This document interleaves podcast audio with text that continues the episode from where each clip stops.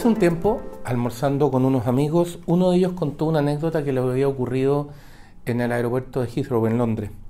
Eh, él estaba parado en una cinta transportadora, delante de él estaba parada también una señora mayor. En un momento pasó un sujeto corriendo y los empujó a los dos. La verdad, según decía mi amigo, lo em-, empujó más a la señora eh, que a él. A la distancia, cuando el sujeto ya se alejaba, eh, se oyó algo así como un lo siento.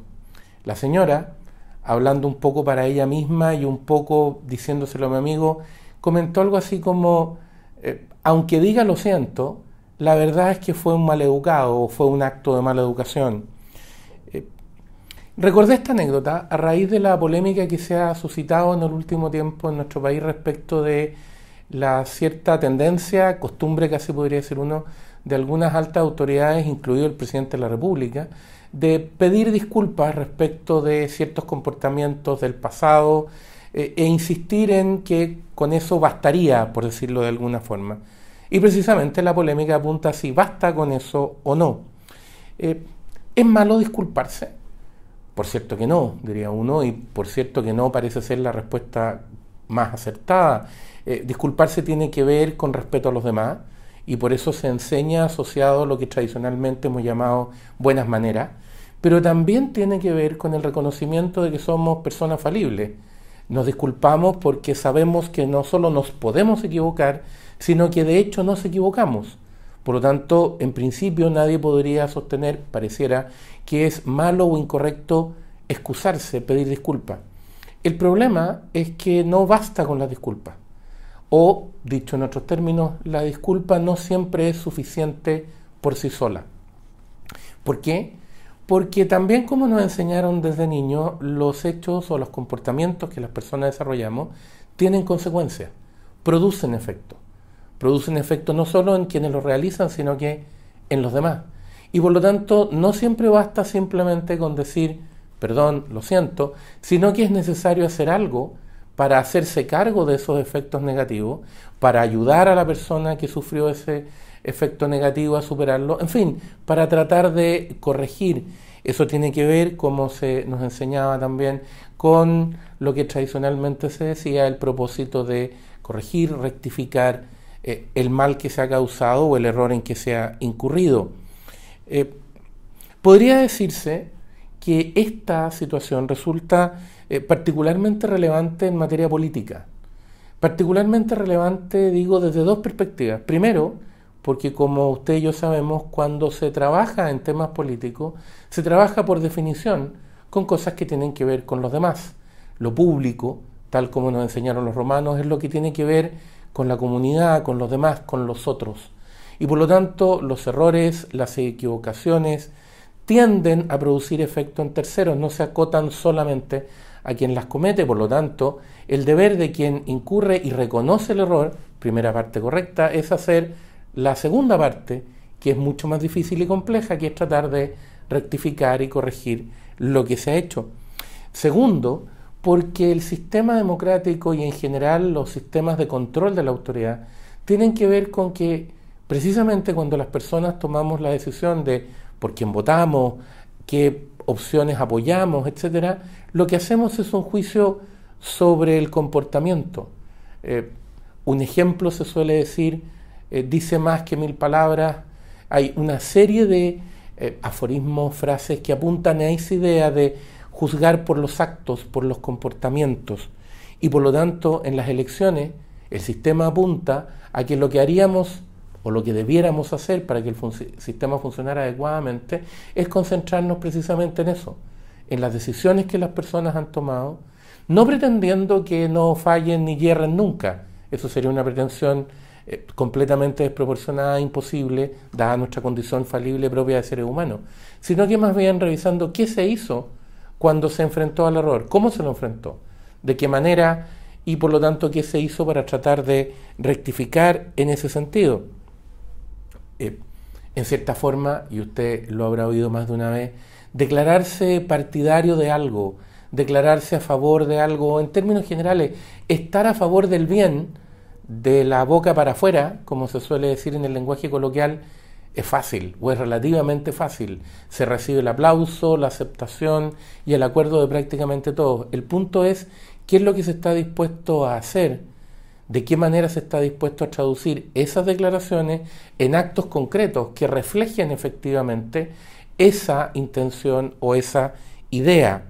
Declararse a favor del bien de la humanidad es muy distinto de trabajar efectivamente en resolver problemas concretos con la dificultad que eso representa y con las complejidades que representa y que supone tratar de alcanzar soluciones efectivas y reales en el mundo real, no en el de las meras declaraciones.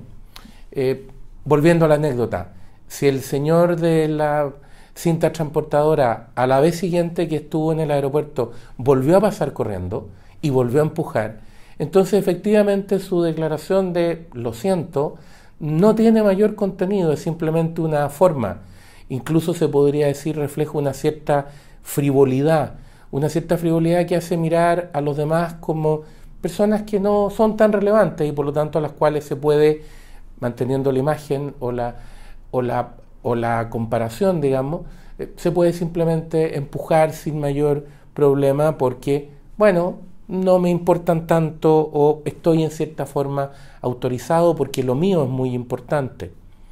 Esto, que es grave, como decíamos, en el comportamiento entre las personas, en la relación entre seres humanos y refleja un problema de educación, de maneras, de, de lo que se llama en general conducta, eh, bueno, es muy grave en política. Y es muy grave porque tiene que ver, insisto, con el trato que le damos o que le dan las personas que están investigadas de autoridad a aquellos a quienes se entiende que deben servir.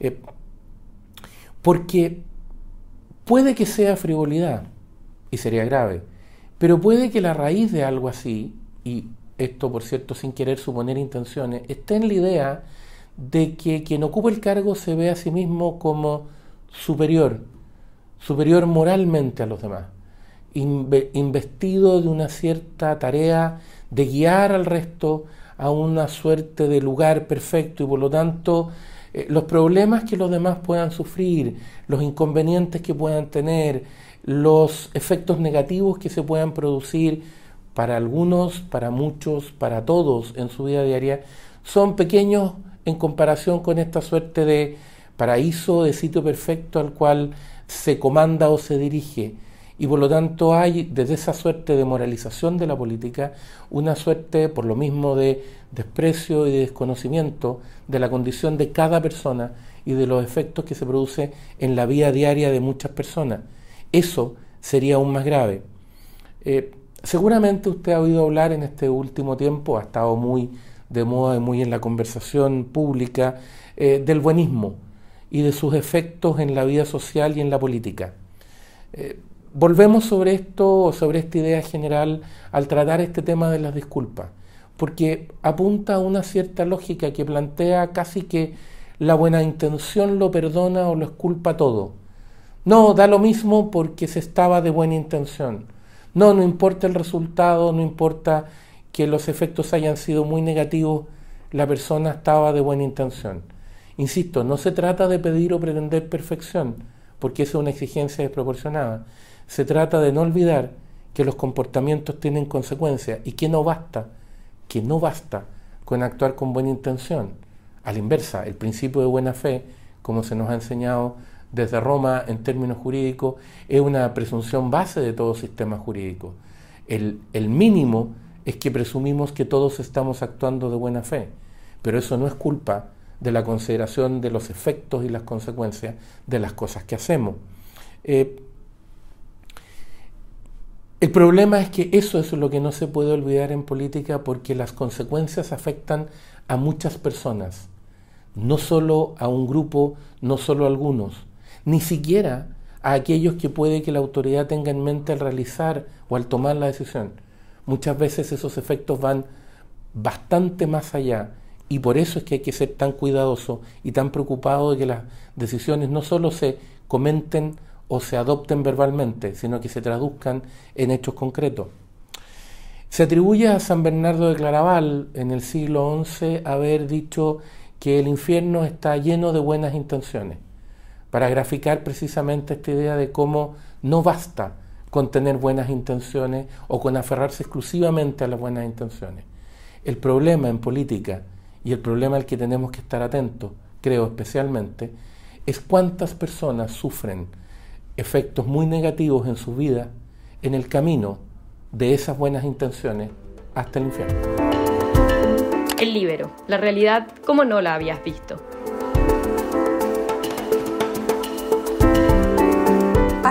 Contenidos lleguen más lejos haciéndote miembro de la red Libero.